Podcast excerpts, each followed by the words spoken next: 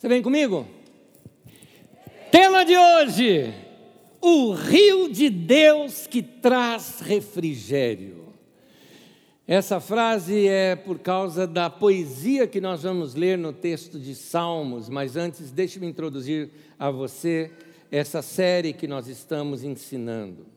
Nós nós introduzimos no domingo passado uma série sobre reconstruir a nossa alma, os muros da nossa vida. Explicando melhor para você, nós usamos a figura do livro de Neemias. O livro de Neemias se dá da seguinte forma: deixe-me dar um pouquinho um panorama rápido histórico para você. A nação de Judá, ela havia sido completamente destruída, Jerusalém foi destruída pelos babilônios e os seus moradores foram levados para o exílio lá na Babilônia. Ah, passaram muitos anos na Babilônia quando a Pérsia vence a Babilônia. E o rei Ciro da Pérsia, o imperador, ele decide ah, libertar todos os judeus que lá estavam, dando a eles liberdade de voltarem para Jerusalém e reconstruírem Jerusalém, principalmente o templo do Senhor, o templo de Salomão, que havia sido completamente destruído. Isso tudo está na mensagem do domingo passado. Então eles voltaram, restauraram o templo, mas os muros da cidade estavam completamente derribados, as portas queimadas a fogo, e, e, o que acontecia? Aquela nação que estava tentando se reconstruir não conseguia porque você trabalhava com plantio e colheita. Quando chegava o tempo de colheita, ladrões, povos vizinhos, saqueadores invadiam e os roubavam. Aquele povo estava ficando na miséria. Olha esta relação. A cidade está ali, o templo está construído, foi construído com Zorobabel e terminado ali com Esdras. O templo foi construído, mas os muros da cidade estavam derribados e por isso o inimigo avassalava aquele as suas, suas riquezas, os seus bens, as suas vidas e algumas vezes correndo até mesmo perigo de vida com enfrentamentos. Ah, uma pessoa, ah, ah, um grupo de pessoas vai até a Pérsia, se encontra com Neemias, que era copeiro do rei. Neemias ora a Deus, fica triste de saber que Jerusalém estava nessa miséria, ora a Deus pedindo uma oportunidade de uma audiência com o rei, para poder falar com o rei. Um dia o rei nota ele triste e pergunta para ele, fala para ele, fala o que você quer falar. Ele disse: A minha nação, a minha cidade, onde estão enterrados meus pais, está em miséria, e eu queria ir lá reconstruir os muros daquela cidade com a sua autorização.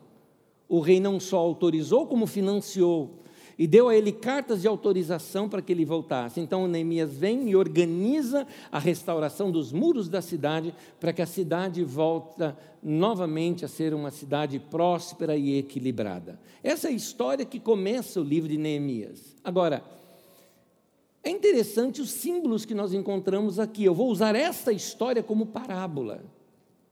Jerusalém é o povo de Deus, é a nossa vida. Nós estamos com o nosso templo edificado, você nasceu de novo, Deus veio morar dentro do seu espírito. E você tem a moradia de Deus aí dentro de você. O templo está erigido. Mas a nossa alma, que são as muralhas da cidade, foram derribadas e queimadas com tanto sofrimento que passamos. E Neemias, que significa consolador ou confortador, que é o nome que Jesus deu ao referir-se ao Espírito Santo, Neemias vem para restaurar os muros de Jerusalém da mesma forma como o Espírito Santo de Deus vem para restaurar os muros da nossa alma e reconstruir a nossa vida e a nossa história, que é pela palavra de Deus que ele vai reavivar isso dentro de nós e trazer cura para a nossa vida. Então, nós estamos trabalhando isso como uma metáfora, como uma parábola aqui para nós. Muito bem, nossa alma é a nossa mente, a nossa vontade, as nossas emoções, os nossos desejos, os nossos sonhos. Alguns de vocês, os sonhos foram por água abaixo. Alguns de vocês não conseguem mais sonhar, não conseguem mais imaginar, não tem perspectiva de crescimento. Outros estão com feridas que parece que estão expostas e que nunca serão curadas. Então, vem agora esse tempo de cura. A palavra salvação e a palavra cura é a mesma palavra na língua grega, sozo. Então, quando diz que a palavra de Deus é poderosa para salvar as nossas almas, está dizendo também que a palavra de Deus é poderosa para curar as nossas almas, restaurar as nossas almas.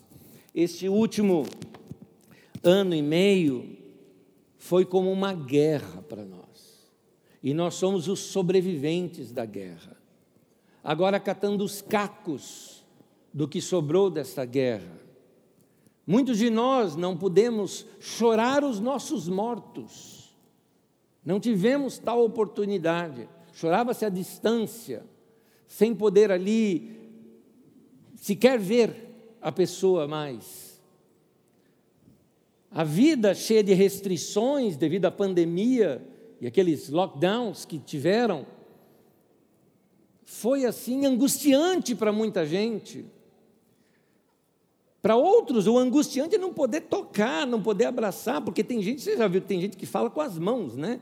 E tem muito descendente de italiano aqui, né? Aqui em São Paulo, principalmente, a gente fala pegando, apertando, conversando, né? A gente está assim. E, e, e não, não sou só eu, né? Você não está com vontade de sair abraçando meio mundo aqui hoje? Não está? Pois é, e não contém, a gente quer abraçar, quer, quer apertar. Tem um casal aqui que eu considero meu pai e minha mãe, né? É, é, adotivos, eu os adotei como pai e mãe, né? Meus pais já faleceram, então eu os adotei como pai e mãe.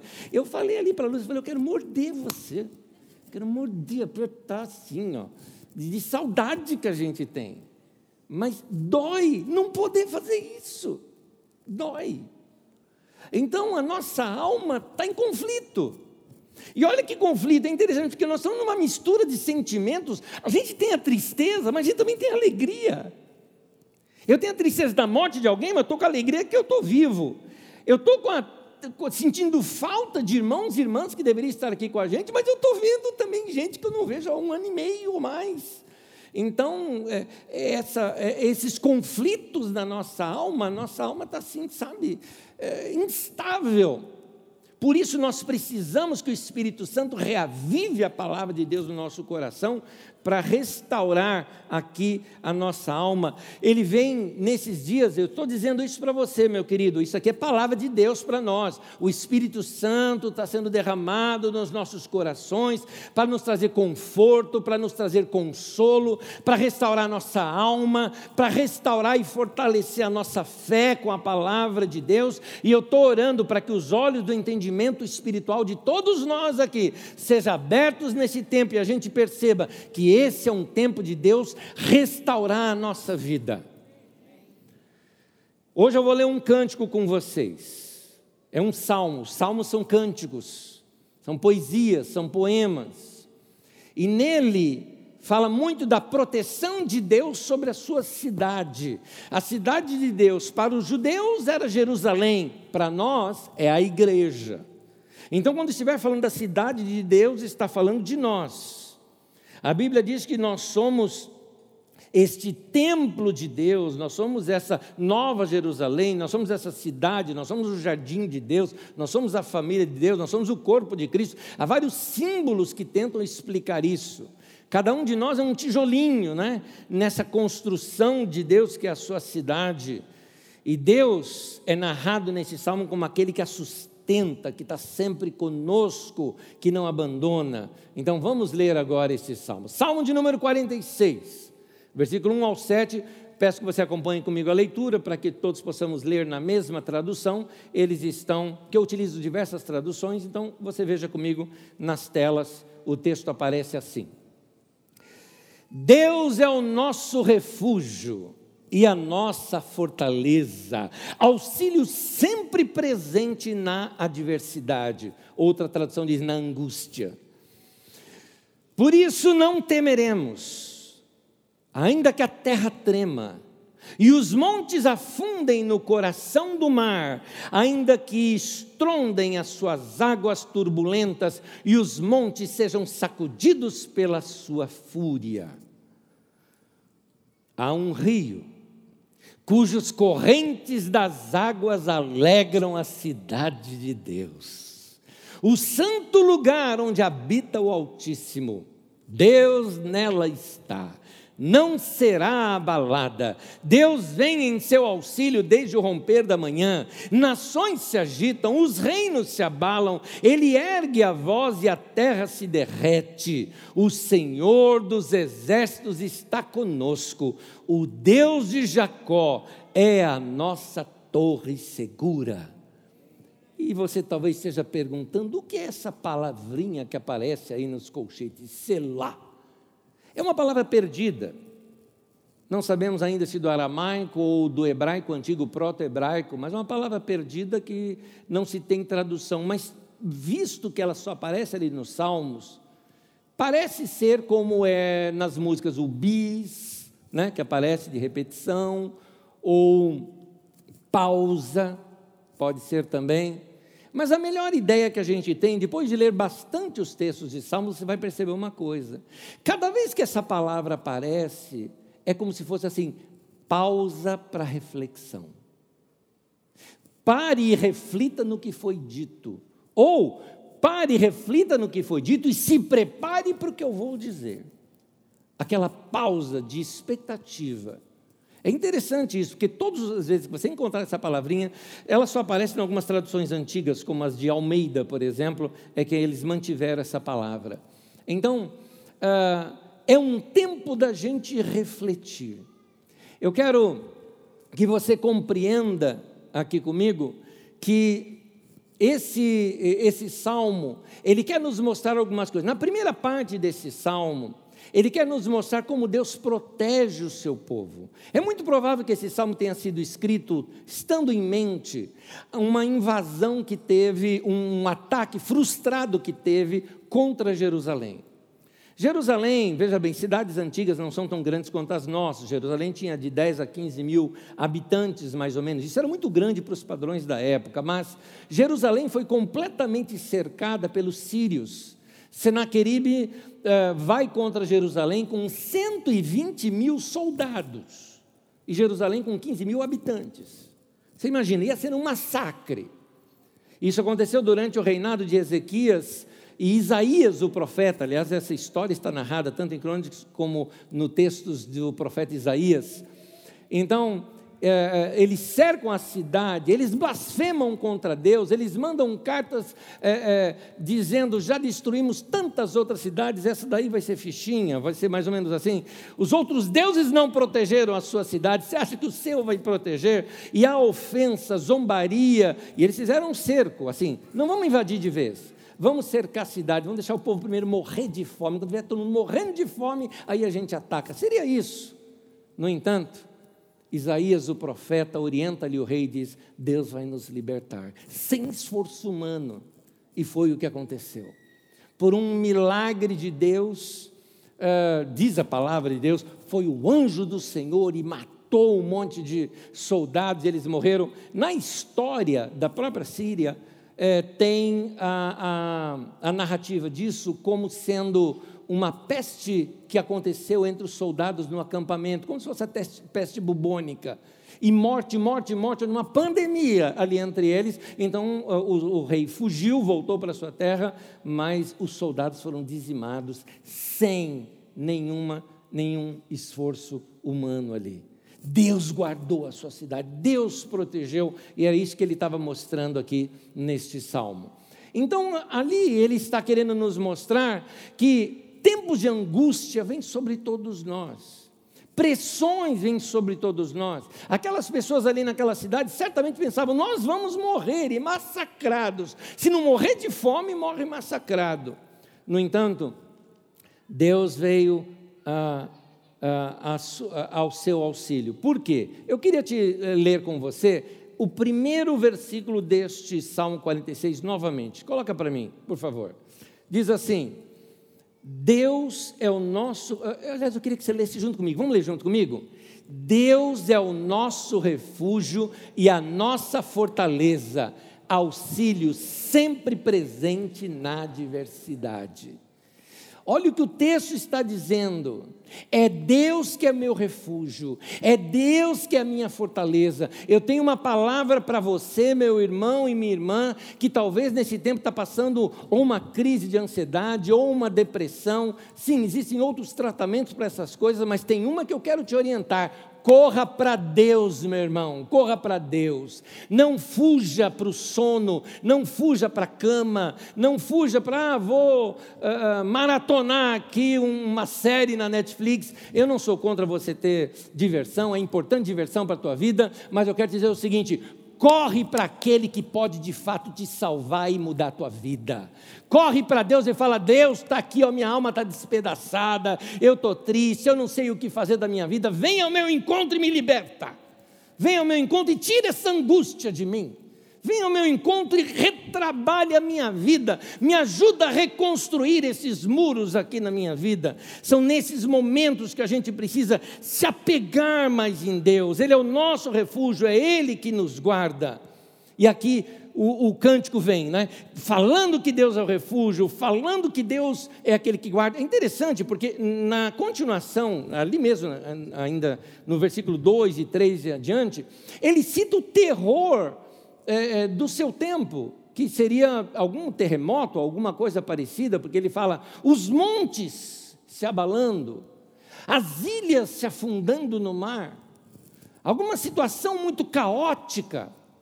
Um terremoto é assim, depois do terremoto tudo está caótico, um monte de gente está morta, corpos estão sendo procurados, ah, casas estão derribadas, isso é o terremoto. Ele fala, ainda que um terremoto aconteça, ele fala, eu não vou perder a minha fé, vou continuar olhando para Deus, como sendo aquele que vai me cu cuidar de mim nesse momento. E aí entra de novo aquela palavra, sei lá, pausa. Pare e reflita sobre isso. Ele quer mostrar para você que na adversidade, Deus vai estar junto. Nós estamos em momentos, tudo bem, a, a, a a pandemia deu uma diminuída, ela ainda está por aí. A pior da tempestade já passou, mas ainda existe crise. Agora, estamos nos tempos de sequelas. Sequela física. Alguns de vocês que tiveram ah, que foram infectados com a Covid sabem do que eu estou falando, das sequelas, que alguns duraram algum tempo, outros não tiveram nada, mas alguns eu conversava com um amigo, pastor, nessa semana, e ele me dizia é, o seguinte: ele teve assim, acho que seis ou oito meses atrás, ele fala: até hoje eu carrego sequelas fortes, esquecimento, uh, tem outras situações, ele vem falando das sequelas e sequelas que vem enfrentando. As sequelas financeiras sobre tudo isso, nosso país está em crise. E aqui não é, eu não estou aqui, não sou pregador de má notícia, eu sou realista. Vai piorar. Se você não está sabendo, a gasolina vai subir agora, de novo. O gás também, de novo. Ou, ou subiu? Foi ontem? Foi hoje? Ah, tá vendo? Já foi ontem já. Já subiu. E, e, e é estranho. Você passa no posto de gasolina, enche o tanque, o cara te fala até amanhã. Porque é tanto que você põe ali, não é? Então, você pensa que você está até com Covid. Você põe, antigamente você ia lá, pô, põe cinquentinha aí, você põe cinquentinha, hoje você não sente nem cheiro. É difícil. Então, é, a crise está aí. Agora, para onde nós vamos correr nesse tempo? Nossos problemas eles são, são grandes. E para muitos de vocês foi avassalador os problemas da Covid, como um terremoto que desmontou a tua vida. Mais ainda do que isso, o texto fala, até mesmo assim na poesia ali, diz que os montes sejam sacudidos pela sua fúria. A gente nunca espera que uma montanha vá cair. A gente nunca espera uma montanha ruir, para a gente montanha é aquele negócio que pode vir que for, é um lugar mais seguro. Pois é, isso para mim trabalha de modo figurado para pensar o seguinte: pessoas que nunca pensávamos que seriam vencidas, foram vencidas. Casamentos se desfizeram, Gente, lideranças que a gente imaginava, pessoas fortes, morreram. É um caos como aquele no final da guerra de Israel, quando morreu Saul, e ali no livro de Samuel, escreve-se assim, 1 Samuel 1, de 19, 25 e 27, diz: Como caíram os valentes. Que coisa. Eu estava ouvindo um podcast nessa semana de notícias, e esse é, é, e ali mostrava algo que quando você pega os dados da Covid, das, os dados das pessoas que passaram, que têm os registros, e separa em agrupamentos por profissão, dá para saber em qual profissão mais morreram pessoas percentualmente. E se eu te perguntasse aqui, quem você acha nas profissões que mais morreram? O que você pensaria? Eu pensei, pessoal de medicina, ou médico, ou enfermeiros. Eu pensei nos policiais, nas ruas, ou qualquer desses servidores que muitas vezes atendem pessoas, tiveram que permanecer atendendo pessoas. Sabia que não, foi minha surpresa. O maior número percentual de profissão que faleceu foram é, é um, um, um, agrupamento que é chamado de sacerdotes de seitas religiosas, que significa pastor, padre e outros líderes de outras religiões.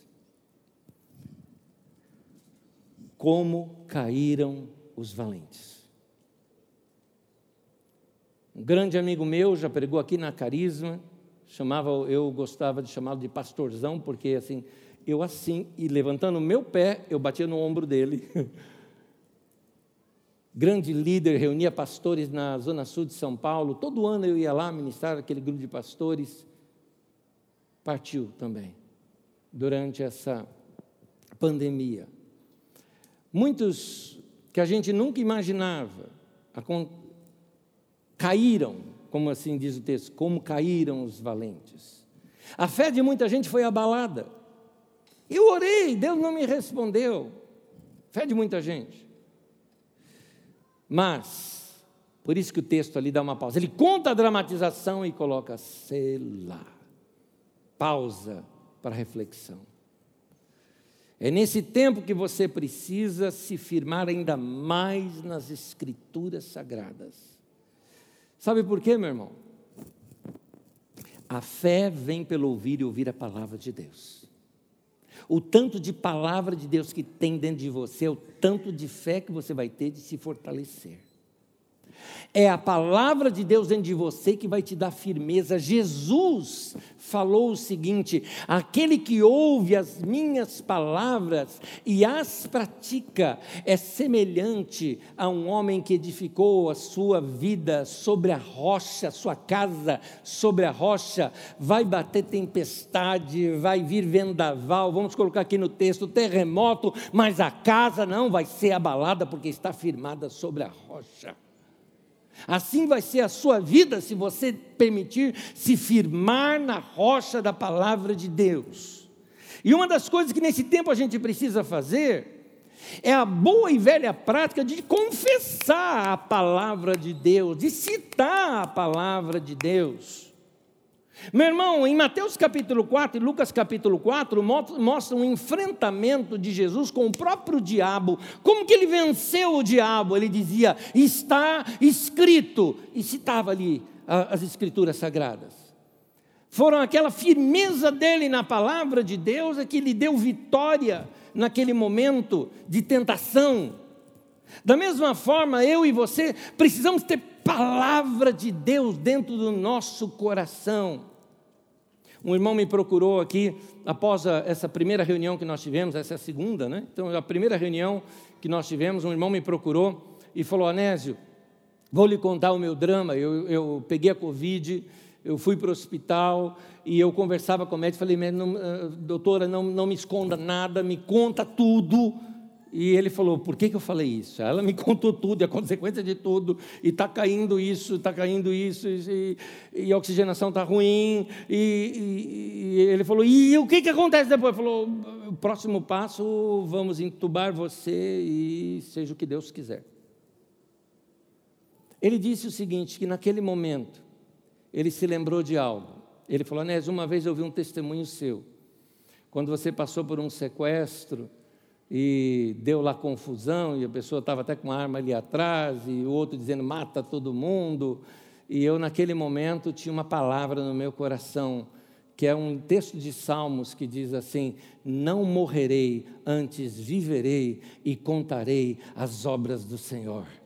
Ele falou, eu comecei a falar aquilo para mim: eu não morrerei, antes eu viverei e vou contar as obras do Senhor. Ele falou, e hoje eu estou aqui cumprindo isso com você. Aleluia.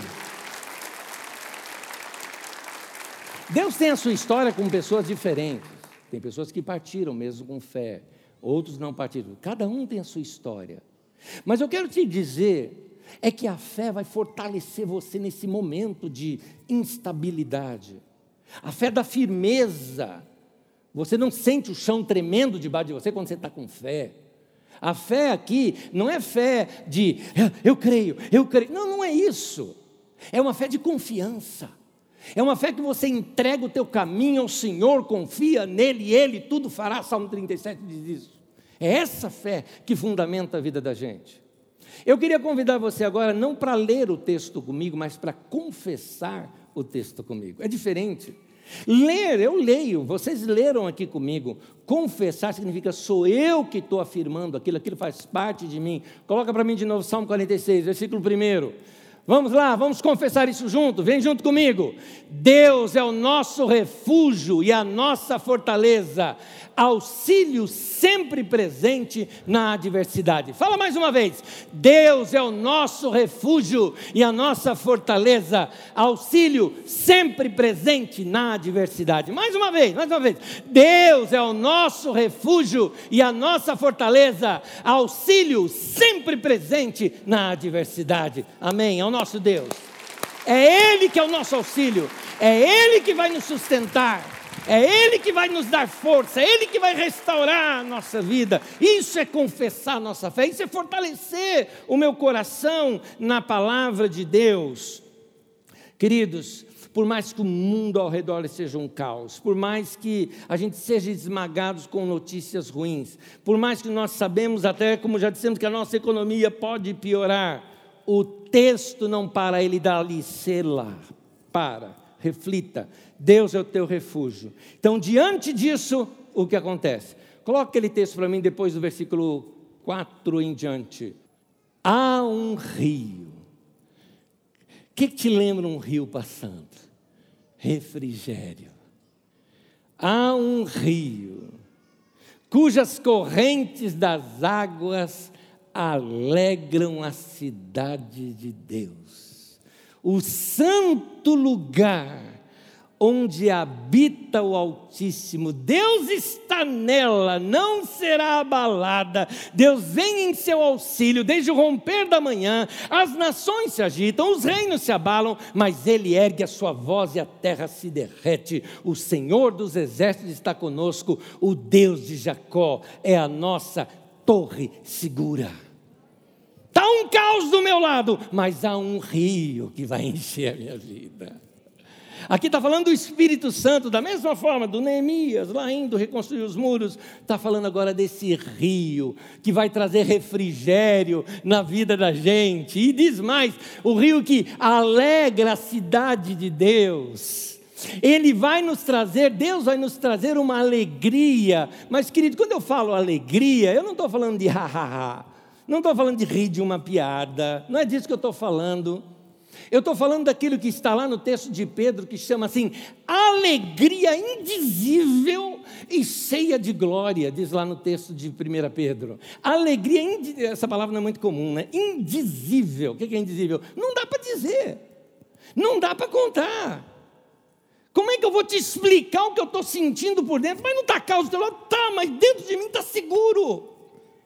Dentro de mim eu tenho alegria. Dentro de mim tem outra coisa. Dentro de mim eu tenho paz. Os discípulos estavam atormentados, apavorados por causa lá da morte de Jesus. Jesus entra no meio deles, coloca o texto aí para mim, por favor.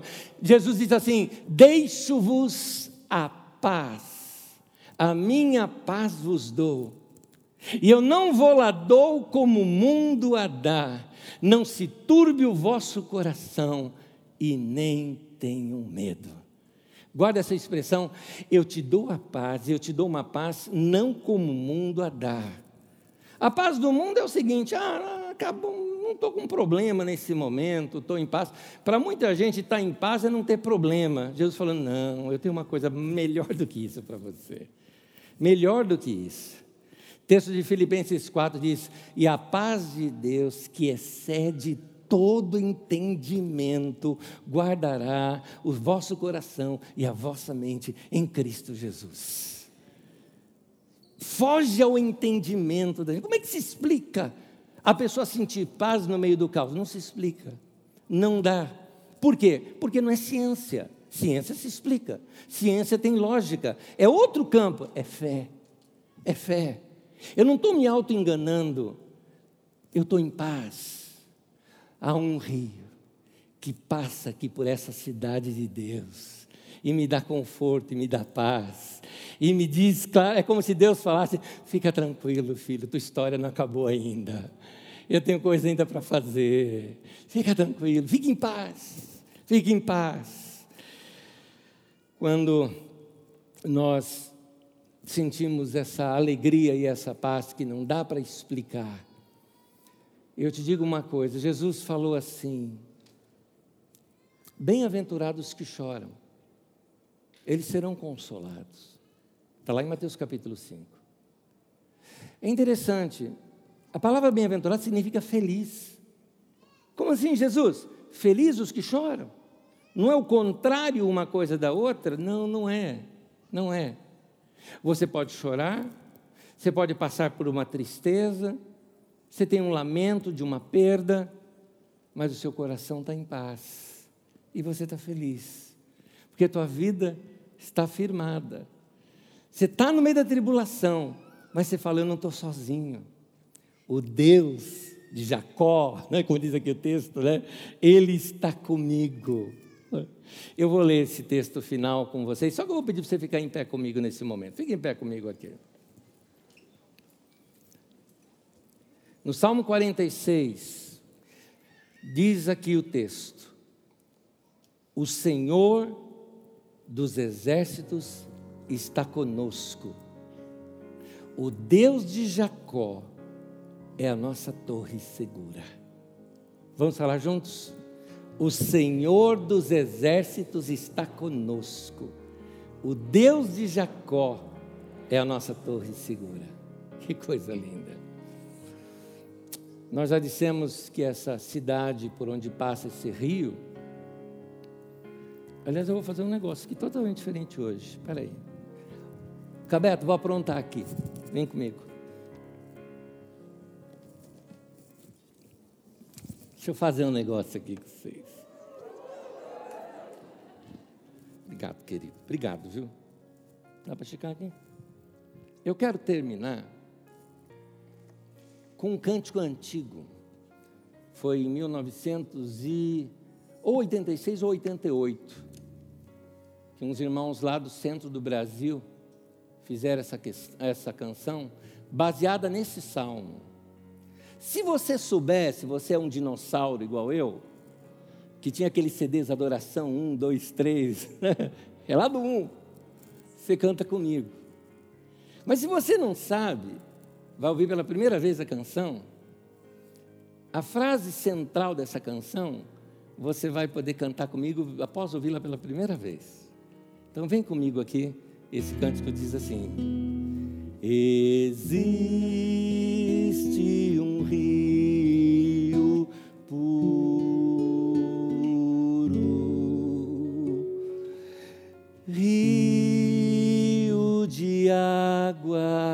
da vida que procede do meu coração. Me envolve, me cura. Aliás, te envolve, te cura, te limpa.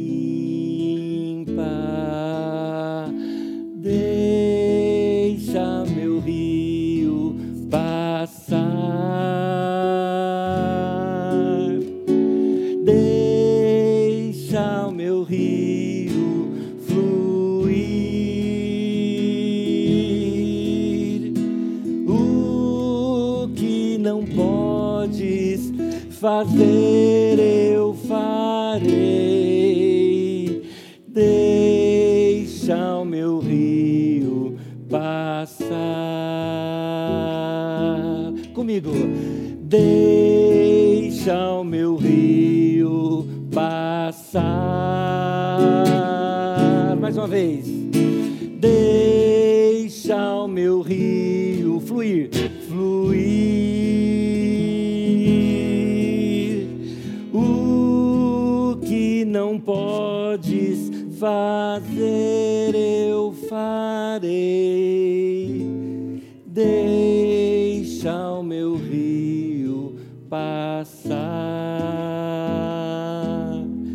Vou do início e você vai cantar depois comigo junto, tá bom? Existe um rio puro, rio de água da vida que procede do meu coração. Você percebeu que é Deus falando isso com você? Ele está dizendo que esse rio, ó, te envolve, te cura, te limpa. Deus está falando isso para gente. Deixa o meu rio passar.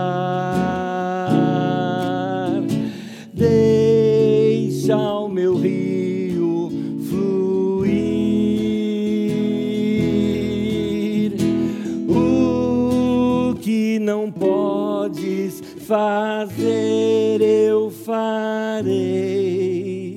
Deixa o meu rio passar. Põe tua mão agora aqui no teu coração. Fecha os teus olhos. E imagina agora Deus falando isso para você: curar e limpar. Você pode até cantar comigo se você quiser. Deixa o meu rio curar. Deixa o meu rio limpar. O que não podes fazer, eu farei.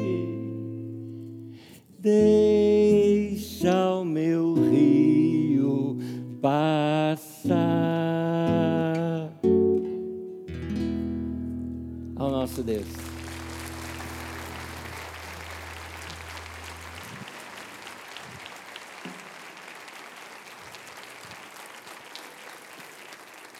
O Senhor profetizou isso ao teu coração.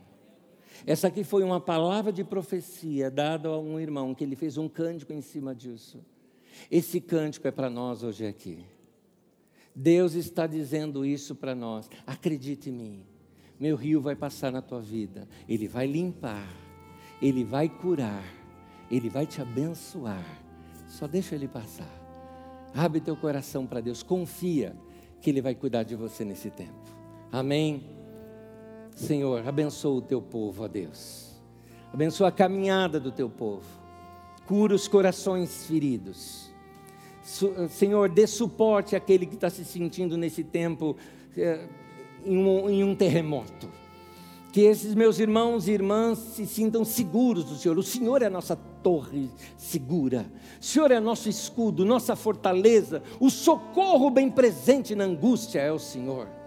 Então vem, Senhor, sobre tua igreja aqui, passa o teu rio entre nós, passa o teu Espírito Santo nos nossos corações, fortalece, Senhor, aqueles joelhos trôpegos, os cansados, Senhor, os braços decaídos, levante-os, ó Deus. Seja um tempo de restauração e um tempo novo na vida dos meus irmãos e irmãs.